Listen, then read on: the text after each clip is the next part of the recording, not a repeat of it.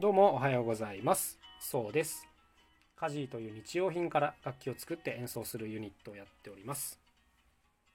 今日はですね1を大切にというテーマでお話ししたいんですがちょっと回り道をしてから行ってみますね。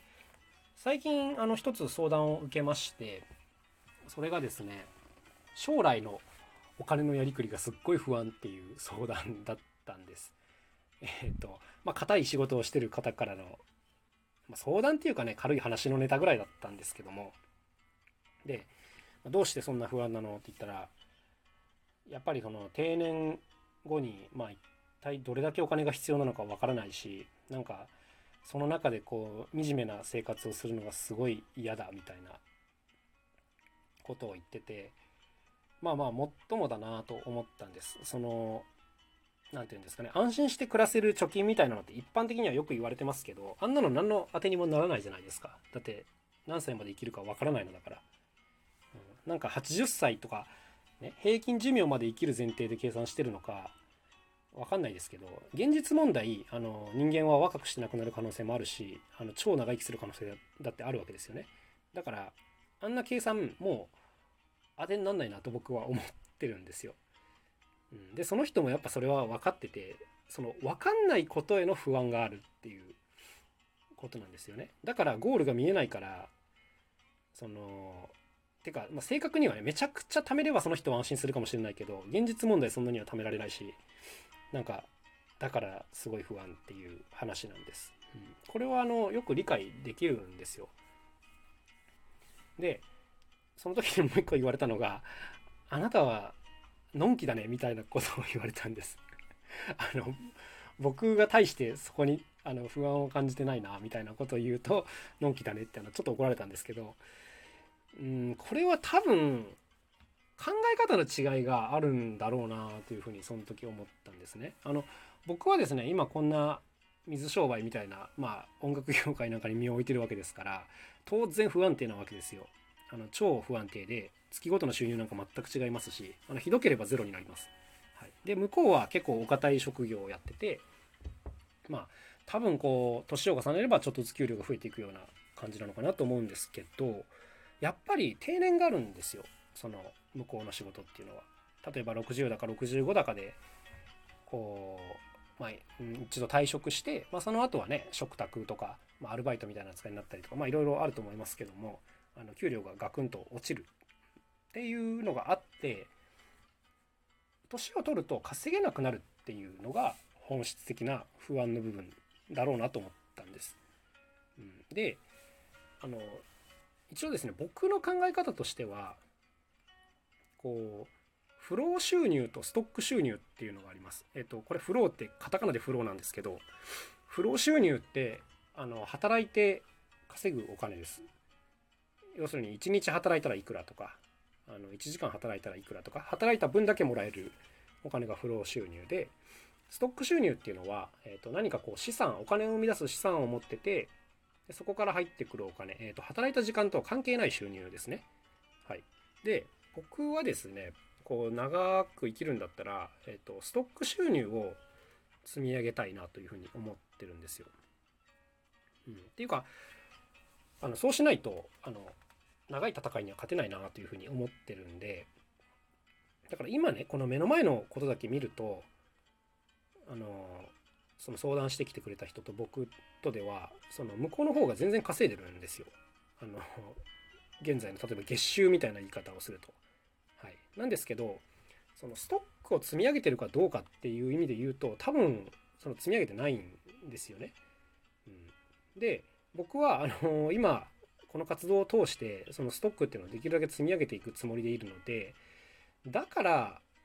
感覚が違うのかなと思いました。だから僕のイメージではですけど、僕今より多分30年後の方が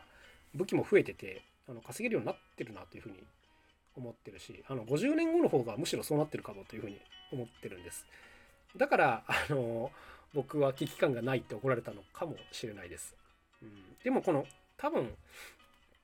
考え方の違いなのかなっていう気がしましたね。で、だから、まあおせっかいだなと思いつつも、アドバイスをしましたそのその将来の不安っていうのはもっとその分解すると年を取って働働くことに対する収入が減るのが不安っていうことだと思うからだったらその働き方によって収入が変わるってことじゃなくて今からストックを積み上げておくべきではっていう、まあ、こういう話ですね。その人34歳か35歳なんでまあ定年が65だったらあと30年ぐらいありますからじゃあ30年使ってそういうストックを積み上げればいいじゃんみたいな、うん、そうすればその不安は多少マシになるんじゃないのっていう、まあ、そんなことを言いました。まあ、それでね、納得してくれたかどうかはちょっとわからないんですけども、うん、その人は、そうですね、いや、それあんたはさ、アーティストみたいな生き方をしてるからさ、例えば作品をどうこうみたいなのがあるかもしんないけどな、みたいな、まあ、ちょっとブツブツ言ってましたが、いや、僕からすれば別にアーティストじゃなくても、あの、資産は作れるんではと思いましたけどね。っていうか、あの、何作るにしても時間は必要だと思うので、まあ、それは来月できるとかそういうものではないと思いますけど、その人にはまだ引退までに30年間時間があるわけですからじゃあ腰を据えてやってみればっていうことをまあ粘り強く言ってみました。はい、ということでだいぶちょっと遠回りをしてしまったんですけども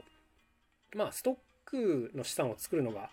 大事だよねという話です。でえっとまあ僕の場合で言うとやっぱり作品を作っていきたいんですけども当然買ってくれる人がいないとそれは仕事にならないので正確に言うと作品とファンを積み上げていくっていう、まあ、こういうことになります。はい、でこうインターネット上で発信をしてるとですねやっぱりこうあらゆるところの数字が見えてしまうわけです。例えば、えーと、SNS だったらフォロワーの数っていうのは見えますよね。あと YouTube の再生回数も見えます。はいまあ、こんな感じで、えっ、ー、と、大きな数字を持ってる人っていうのは今はっきりと目に見えるようになってるんですよ。でついこう発信をしてると大きな数字に引っ張られてしまうっていうことが往々にしてあります。うん例えばじゃあ YouTube の動画もですね